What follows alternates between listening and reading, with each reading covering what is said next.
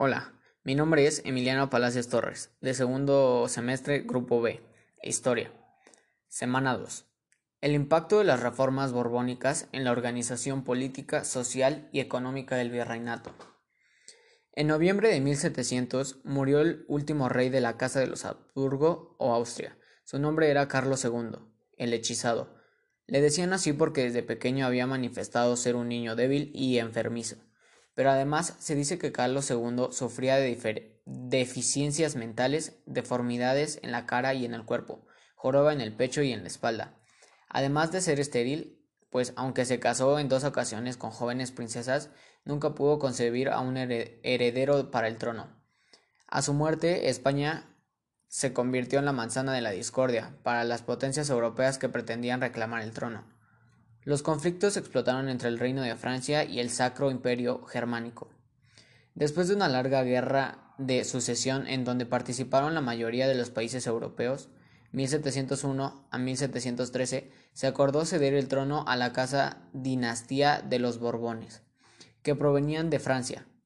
El primer rey Borbón se llamó Felipe de Anjou o Felipe V y fue apodado como el Animoso, pues, eh, pues a su llegada al trono el pueblo español pensaba que vendrían mejores años. A la fecha, los Borbones continúan siendo la casa dinástica que gobierna España. En Nueva España, durante el gobierno de los Habsburgo, 1521 a 1700, se había consolidado un sistema político al que se le denominó patrimonialista, caracterizado por la presencia de monopolios que habían obstaculizado las actividades económicas en los, en los virreinatos americanos, bloqueando el comercio y poniendo impuestos y barreras infranqueables para el desarrollo de la minería y las manufacturas americanas. Por si fuera poco, el sistema había entrado en crisis, pues se vendían los cargos públicos. Además, la corrupción de funcionarios y autoridades habían debilitado las estructuras del gobierno. La corona no tenía control casi de nada de lo que ocurría del otro lado del océano. Por eso los Borbones, al llegar al poder, intentaron cambiar esta situación. Hacia la segunda mitad del siglo XVIII, el rey Carlos III de Borbón implementó una serie de reformas que, que, pretendían modernizar la política, la administración, la economía, el ejército y la cultura de todo el imperio, incluyendo a las colonias americanas. A este proceso se le conoce como reformas borbónicas, las cuales se caracterizan por estar inspiradas en los valores e ideales de la Ilustración, pero fueron implementadas por autoridades despóticas. Se puede decir que el proceso de modernización que experimentó Nueva España entre 1760 y 1820 formó parte de, de lo que los historiadores han llamado despotismo ilustrado, que se resume en aquella frase de todo por el pueblo, pero sin el pueblo y que hace referencia a una reforma de gobierno donde el poder es casi absoluto y recae en una sola persona, el soberano.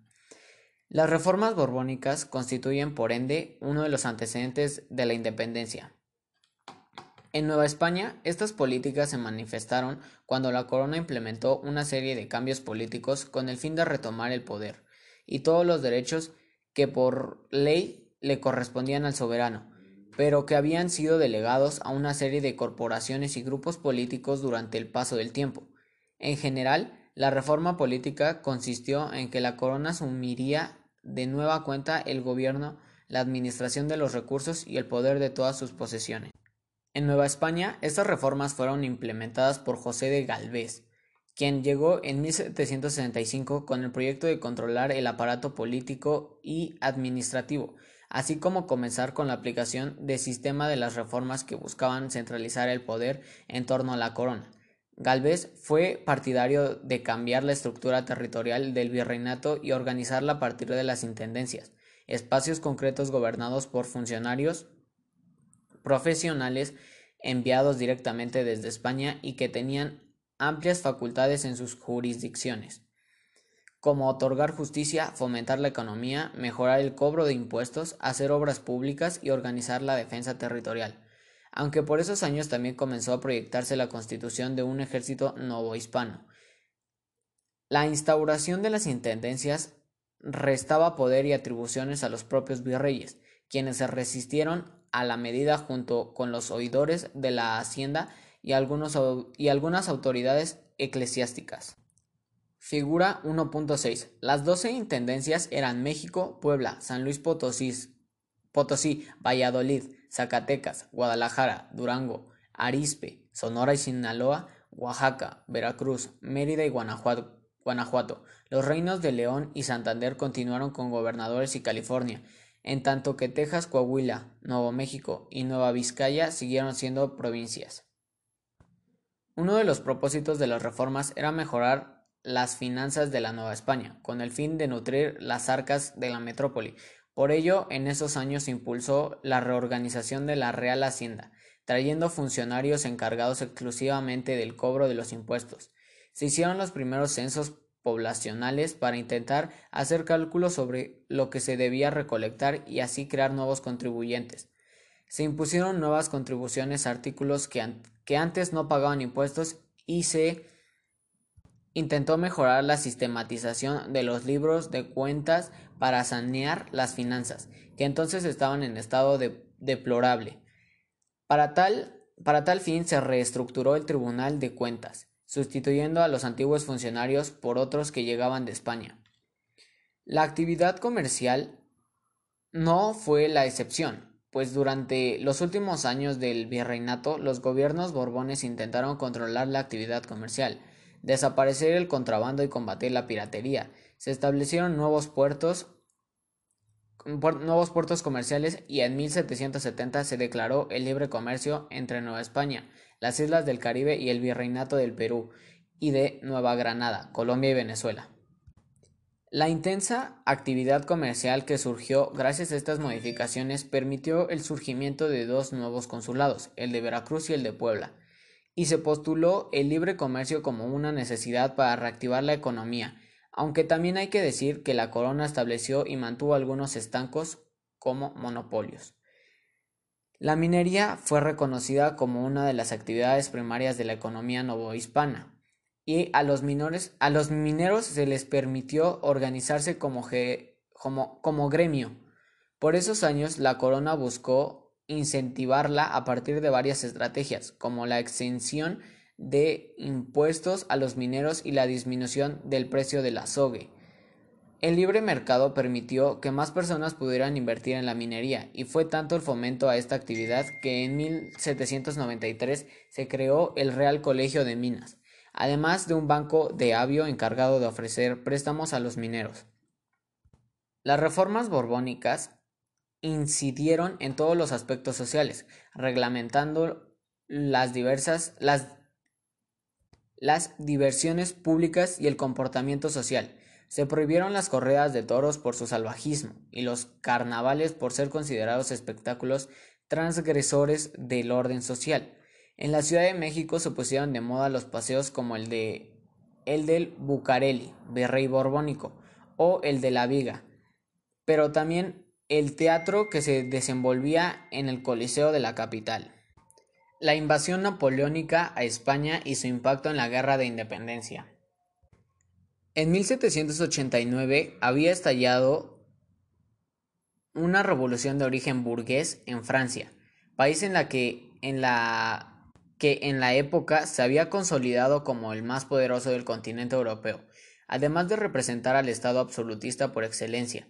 Por supuesto que esta situación ponía en grandes aprietos a la corona española, ya que los ideales políticos de la revolución de los revolucionarios franceses comenzarían a extenderse por todo el viejo continente, poniendo en peligro el poder real español. Además, se vio obligada a prestar ayuda al rey Luis, Luis XVI de Francia en contra de los revolucionarios, como ya lo habían hecho otros reinos, tal era el caso de Austria y Prusia.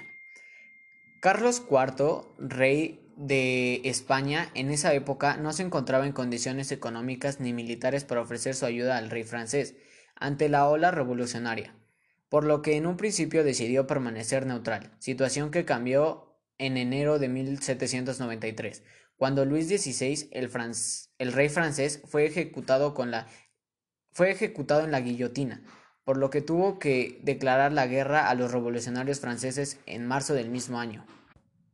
De esta manera, el destino de la corona española se ligaba a la Revolución Francesa y sus posteriores consecuencias. Durante poco más de dos años, España y Francia tuvieron una serie de combates con graves pérdidas para España, a pesar de contar con el apoyo de Gran Bretaña.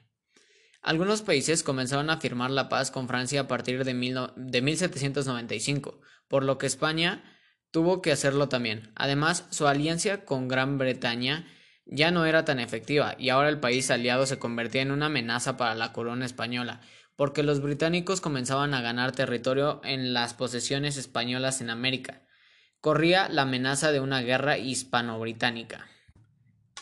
En el mes de agosto de 1796, el gobierno de España, representado por el primer ministro Manuel Godoy, tuvo que ceder y aceptar un acuerdo con el gobierno de la Francia revolucionaria representada en esos momentos por el Directorio, forma de, forma de gobierno que adoptaron los franceses entre 1795 y 1799, y que prácticamente ponía a España a expensas de las decisiones políticas y económicas que Francia decidiera. Las cosas no parecían favorables para el reino español, que además en 1796 se enfrentó a la declaración de guerra por parte de Gran Bretaña, perdiendo territorios y sumergiéndose en un bloqueo naval y comercial que, viera, que, que vería su fin hasta 1802, cuando Godoy firmó la paz con Inglaterra. Años más tarde, Francia e Inglaterra entraron de nuevo en una etapa de guerra. La decisión de Godoy fue mantener neutral la, la posición de la corona española pero los dos países exigían a España tomar partido en esa guerra. Inglaterra pedía que España rompiera los acuerdos y lazos comerciales con Francia. Sin embargo, Godoy se comprometió con la política expansionista de Napoleón Bonaparte. Ante esta situación se descadenó otra guerra con Inglaterra que tendría su fin en 1805 con la derrota de Francia y España en la batalla de Trafalgar. Como parte de la política expansionista de Francia, en el año 1807 el gobierno de Napoleón firmó un acuerdo con la corona española para invadir y posteriormente repartirse el territorio de Portugal. Para lograr dicha invasión se convenía, se convenía que las tropas francesas podrían tener libre paso por el territorio español. Para noviembre de este año todo parecía salir a la perfección. Se había ocupado el territorio portugués. Pero cada día llegaban más tropas francesas a España y comenzaban a tomar ciudades del norte. Esta situación provocó un descontento entre la población española, pero sobre todo comenzó a generar conspiraciones dentro de los círculos militares y políticos. Manuel Godoy se desacreditaba al frente del poder y la figura del rey Carlos IV se debilitaba. Aunado a esto, comenzaba el apoyo a Fernando, hijo de Carlos IV, para derrocar a su padre del trono y a su vez destruir a Godoy como primer ministro. El apoyo a la ocupación francesa de los territorios del norte de España se asentó cuando corrió el rumor de que Napoleón Bonaparte apoyaría a Fernando para coronarse como rey de España. como una medida de protección ante la conspiración de Fernando en contra de su padre, en 1808 Godoy trasladó a la familia real a Andalucía. Incluso se llegó a plantear su traslado a los territorios de la corona en América. En marzo de 1808, de nuevo se comenzó a conspirar en contra de la corona, la cual desembocaría en una rebelión conocida como el Motín de Aranjuez. Este estallido provocó que Carlos IV destituyera del poder a Godoy y más tarde abdicara a favor de su hijo Fernando. Pero las cosas no acabarían ahí. La invasión francesa se aceleró con la llegada de Fernando VII al trono, con quien Napoleón se entrevistó en Bayona con el pretexto de consolidar acuerdos sobre el futuro de España. Días después se uniría a la reunión Carlos IV, provocando serias y largas discusiones entre este y Fernando respecto a quién debería ostentar el poder real. En mayo de ese de ese 1808 y mientras los miembros de la familia real peleaban entre ellos con la complacencia de Napoleón, surgía en Madrid un levantamiento nacionalista en contra de los invasores franceses. Napoleón no permitiría que los movimientos nacionalistas aumentaran en el territorio español y decidió dar un golpe a la monarquía española. El 5 de mayo se firmó el llamado Acuerdo de, Bayona, mediante el cual Fernando VII abdicaba en favor de su padre Carlos, Carlos IV y éste lo hacía a favor de Napoleón. Napoleón entonces declaraba a su hermano José Bonaparte como rey de España, tomando el título de José I de España. Fernando VII fue trasladado a Francia, donde fue encarcelado, situación que fue tomada como una afrenta por el pueblo español que de inmediato se organizó para enfrentar el, al tiránico gobierno de Bonaparte y luchar por su independencia. Pero por otro lado comenzaban a surgir los ideales del liberalismo, esos que se habían consolidado en la Revolución Francesa. Algunos liberales españoles veían la ausencia de los reyes borbones y el descontento de la población por la invasión francesa y el gobierno de José I, como una oportunidad para establecer un nuevo régimen, acabar con la monarquía y establecer un gobierno republicano que acabaría por completo con el absolutismo y el modelo de antiguo régimen que aún imperaba en España. El descontento por el por el gobierno de Bonaparte en España crecía cada vez más. El pueblo se organizaba para la resistencia y las noticias llegaban ya a los territorios más allá del Atlántico, Nueva España entre ellos. Las provincias comenzaron a reunirse en juntas y declaraban la guerra al gobierno de José I. Se llegaron a formar cerca de 18 juntas que enviaron emisarios a Londres para solicitar apoyo y declararse independientes del gobierno español de Bonaparte. La situación era cada vez más tensa. La desintegración del Estado español era ya un tema que se veía con gran preocupación. Ante esta situación, los representantes de las juntas quienes se decían ostentar ostentar la soberanía en ausencia del rey Fernando VII, decidieron crear una junta central, cuya primordial función fue llamar al, a, las a, las cortes que se erigirían como un sistema legislativo, con representación de cada una de las provincias del reino español, y darían a España, a España una nueva constitución. En 1810 comenzaron las conocidas Cortes de Cádiz, a las cuales acudieron notables representantes novohispanos, como Lucas Alamán, Miguel Ramos Arispe y Fray Servando Teresa de Mier, y que culminarían en 1812 con la promulgación de la Constitución de Cádiz. En la Nueva España, esta situación se vio como un escaparate para buscar establecer órganos autónomos de gestión, de gestión el grupo criollo veía amenazada su posición y cada día luchaban por ser parte de los puestos privilegiados. Las reformas borbónicas habían minado los intereses de la clase alta y el aumento de los impuestos para subsanar gastos militares por parte de la metrópoli que asfixiaba a la hacienda novohispana. La política española se enfrentaba en la península al gobierno de origen francés, posición que benefició a los conspiradores novohispanos sin duda, el gobierno de José Bonaparte no era bien visto por los criollos novohispanos. No en balde el cura Hidalgo arengó, haciendo referencia a José I. Muera el mal gobierno y viva Fernando VII. Explica la relevancia de las reformas borbónicas para la reestructuración económica, política y cultural de la Nueva España.